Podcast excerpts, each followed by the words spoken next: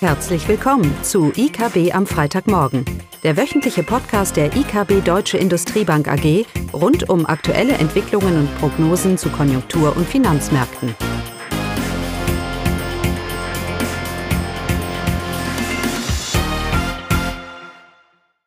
Willkommen zu IKB am Freitagmorgen mit Klaus und mir, Caroline. Ja, und das Thema heute ist die Ukraine-Krise und insbesondere, wie diese Krise unsere Prognosen bezüglich der Realwirtschaft, Inflation und Geldpolitik beeinflussen könnte.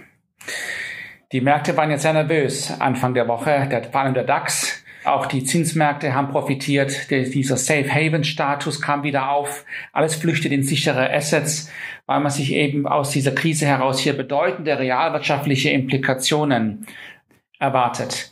Und gleichzeitig wird sich auch erwartet, dass wie in jeder Krise die Notenbanken die Schleusen aufmachen und die Märkte fluten und dementsprechend auch die Bewertungen stützen werden.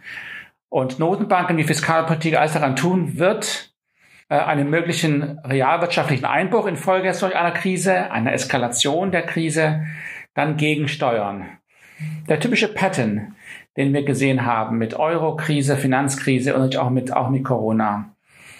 Wir glauben aber, dass es dieses mit, was die Ukraine angeht und ge gegebenem Ausmaß, wo die Geldpolitik schon ist und wo die Inflation ist und die Zinsen, dass dieser Gedanke, dass am Ende die Notenbank uns wieder raushaut, nicht angebracht ist. Zumindest mal nicht, wenn wir mittelfristig keine deutlich höhere Inflation haben möchten und dementsprechend auch keine deutlich höheren Zinsen. Aber davon etwas später. Caroline, was heißt denn diese Ukraine-Krise, wenn sie jetzt weiter eskaliert? Für unseren Ausblick, vor allem für das verarbeitende Gewerbe? Also aus äh, volkswirtschaftlicher Sicht ist natürlich die Ukraine an sich erstmal, spielt das dann eine untergeordnete Rolle.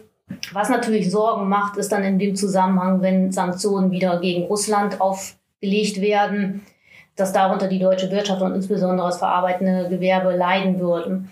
Würde. Das haben wir dann ja auch schon gesehen. Sanktionen hat es ja gegenüber Russland gegeben. Das wurde, da wurde auch die deutsche Industrie belastet.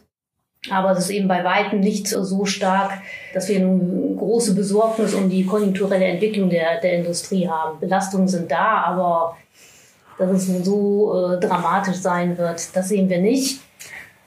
Bei den Rohstoffpreisen, Gaspreisen, alleine die Pipeline, wenn man da sich etwas anderes suchen muss, einen anderen Gaslieferanten und natürlich auch der Ölpreis, dann sieht das schon anders aus. Aber wenn ich mich richtig erinnere, haben wir damals geschrieben, dass diese Sanktionen gegen die deutsche Wirtschaft, auch, auch wenn Deutschland nicht so viel exportiert nach Russland, doch bedeutend sein können oder, oder sind, weil sie eben die generelle Stimmung belasten in der, nicht nur in Deutschland, sondern auch in der Weltwirtschaft. Ähm, und von daher ist da natürlich schon mit einem gewissen realwirtschaftlichen negativen Einfluss, der weit über dem hinausgeht, was man anhand den, den reinen realwirtschaftlichen Beziehungen, Handel und so weiter mhm. ableiten könnte, ist, äh, ist gegeben. Das wollen wir nicht, nicht unterbetonen. Und gerade wie du gesagt hast, wenn hier, wenn Lieferengpässe aus äh, Gas und, und Öl und so weiter sich ergeben. Russland ist der drittgrößte Ölproduzent der Welt mit knapp über 11 Millionen Barrel Öl am Tag. Kein anderes Land kann das kurzfristig kompensieren. Also wird es schon realwirtschaftliche Konsequenzen mit sich bringen, vor allem auf der Angebotsseite auch, nicht nur Nachfrage. Und darum glauben wir, dass eben diese Ukraine-Krise sich vor allem eine Inflationskrise, eine Inflationsgefahr mit sich bringt. Also alleine jetzt im Januar ist der Ölpreis ja schon um 20 Prozent gestiegen und zum äh, 2020, zu den letzten Wochen in dem Jahr, da hat er sich schon beruhigt und ist wieder gefallen. Aber man sieht jetzt eben wieder den Anstieg. Genau, das erinnert uns doch an die Ölkrise Anfang der 70er Jahre infolge des Nahostkonflikts. Eine ähnliche Situation. Ja? Ähm, wir reden ja jetzt nicht von einer Situation wie im Vietnamkrieg, dass wirklich die USA oder äh, in den Krieg zieht und dementsprechend ihre Wirtschaft ankurbelt, sondern man ist ja hier eher ein Zuschauer, ein, ein Lieferant von Waffen, aber das kann man volkswirtschaftlich hier, ist das, ist das bedeutungslos. Wir können die Parallelen zum Nahen Ostkonflikt und auch zum, zur zweiten Ölkrise Anfang der 80er Jahre ziehen. In beiden Fällen ist mit dem Iran damals, ist der Ölpreis deutlich angestiegen und wir wissen ja auch, dass die Inflation deutlich angezogen hat. Aber entscheidend ist, dass diese Inflationsrate schon Mitte der 60er Jahre infolge einer zu expansiven Geldpolitik, auch wenn im Vietnamkrieg langsam angestiegen ist und diese erste und zweite Ölkrise das grundsätzliche Inflationsproblem eigentlich nicht verursacht hat, sondern beschleunigt hat. Was zur Folge hatte, dass Anfang der 80er Jahre dann die Notenbank den Notstand ausrufen musste in den USA, die Zinsen auf 20 Prozent angehoben hat und diese Inflationsrate, die ja dann über äh, fast 20 Jahre angestiegen ist, zu bekämpfen. Und wenn eine Notenbank so stark agiert, dann gibt es Disruptionen. Das war Anfang der 80er Jahre natürlich die Schuldenkrise in Südamerika. Und im aktuell haben wir eine ähnliche Situation. Inflation ist im Auftrieb wegen Angebotsproblemen, aber auch wegen einer Geldpolitik, die weiterhin doch der, den, den Staaten weltweit so viel Möglichkeiten gibt, Geld auszugeben. Das heißt, wir haben eine, eine angebotsinduzierte Inflationsdynamik und eine unterliegende Inflationsrisiko über die expansive Geldpolitik. Da, so kommen wir rein in diese Krise. Zinsen bei Null oder, oder negativ, Inflation bei fünf Prozent oder mehr. Und es ist davon auszugehen, im Kontext dieser Ölpreisentwicklung, die Caroline gesagt hat, dass Russland infolge der Ukraine-Konflikt natürlich als dominanter Player im Ölmarkt hier den Ölpreis nach oben treiben wird. Bewusst oder unbewusst, sage ich jetzt mal. Und wir damit eine wirkliche Inflations-, weitere Inflationsdynamik sehen. Diese grundsätzliche Inflationsentwicklung, die wir ja jetzt sehen und wo es ja so viel Sorge gibt, dass sie auch nachhaltig ist. Die große Debatte keiner zweifelt an, dass dieses Jahr die Inflation hoch bleiben wird. Die Frage ist ja, was kommt danach? Und dass gerade solche Schocks wie über die Ukraine-Krise, die das Risiko einer nachhaltig ansteigenden Inflationsrate ansteigen lassen. Und das würde die Notenbank natürlich in die prekäre Situation bringen, dass sie wirklich Zinsen mal drastisch anheben müsste. Was natürlich dann wieder ganz andere Probleme mit sich bringt, wie wir sie auch Anfang der 80er Jahre natürlich in Südamerika auch gesehen haben. Das heißt, und es geht eigentlich gegen das Gefühl. Wir würden jetzt sagen, oh, im Notenfall macht die Notenbank irgendetwas, wenn die, wenn die Krise eskaliert und Vertrauen bricht ein und die Börsen korrigieren. Aber weil wir argumentieren, es ist, eh, hat eher was mit dem Nahostkonflikt zu tun, von der Natur her, als mit Corona, wäre eigentlich der sinnvollere Weg, dass diese Notenbanken weiterhin an ihrer geldpolitischen Wende dieses Jahr festhalten. Wir reden ja nicht davon, dass die Notenbanken die Zinsen anheben, um die Wirtschaft abzukühlen.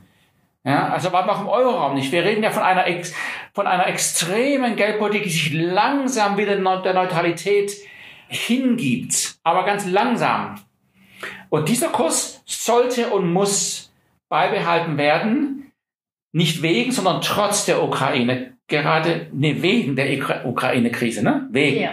nicht trotz, mhm. wegen der Ukraine-Krise weil wir sagen, dass das Inflationsrisiko, das sich daraus ergibt, so viel, so viel höher ist. Der Gedanke, dass wir infolge der Ukraine-Krise in eine Rezession gehen und damit natürlich die Nachfrage wegbricht, das sehen wir eben nicht. So wie die Fiskalpolitik im Moment tickt, sehen wir das eher nicht. Wir sehen eher die Angebotsseite äh, und die Rohstoffpreise, dementsprechend die Ölpreise vor allem, dementsprechend reagieren.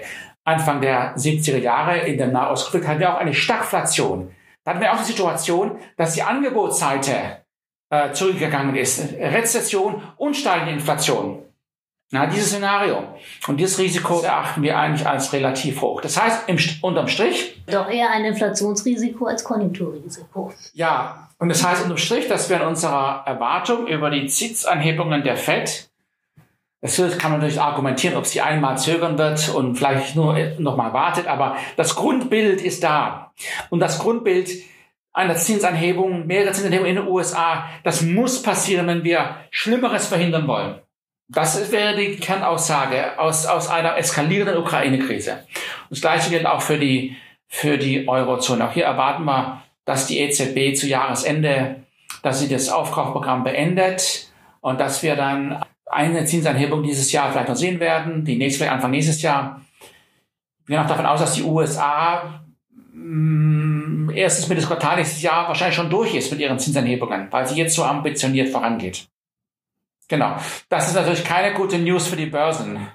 Aber das muss man im Kontext sehen, dass nochmal die Niveaus, von denen wir sehen, wo wir aktuell sind in den Zinsen, also wir weit davon entfernt, dass wir argumentieren müssen, dass die Notenbank hier die Inflation abwirkt, indem sie Margendruck auf die Unternehmen verursacht, indem sie die Wirtschaft eine Rezession drückt, ja, wie das Anfang der 80er Jahre war.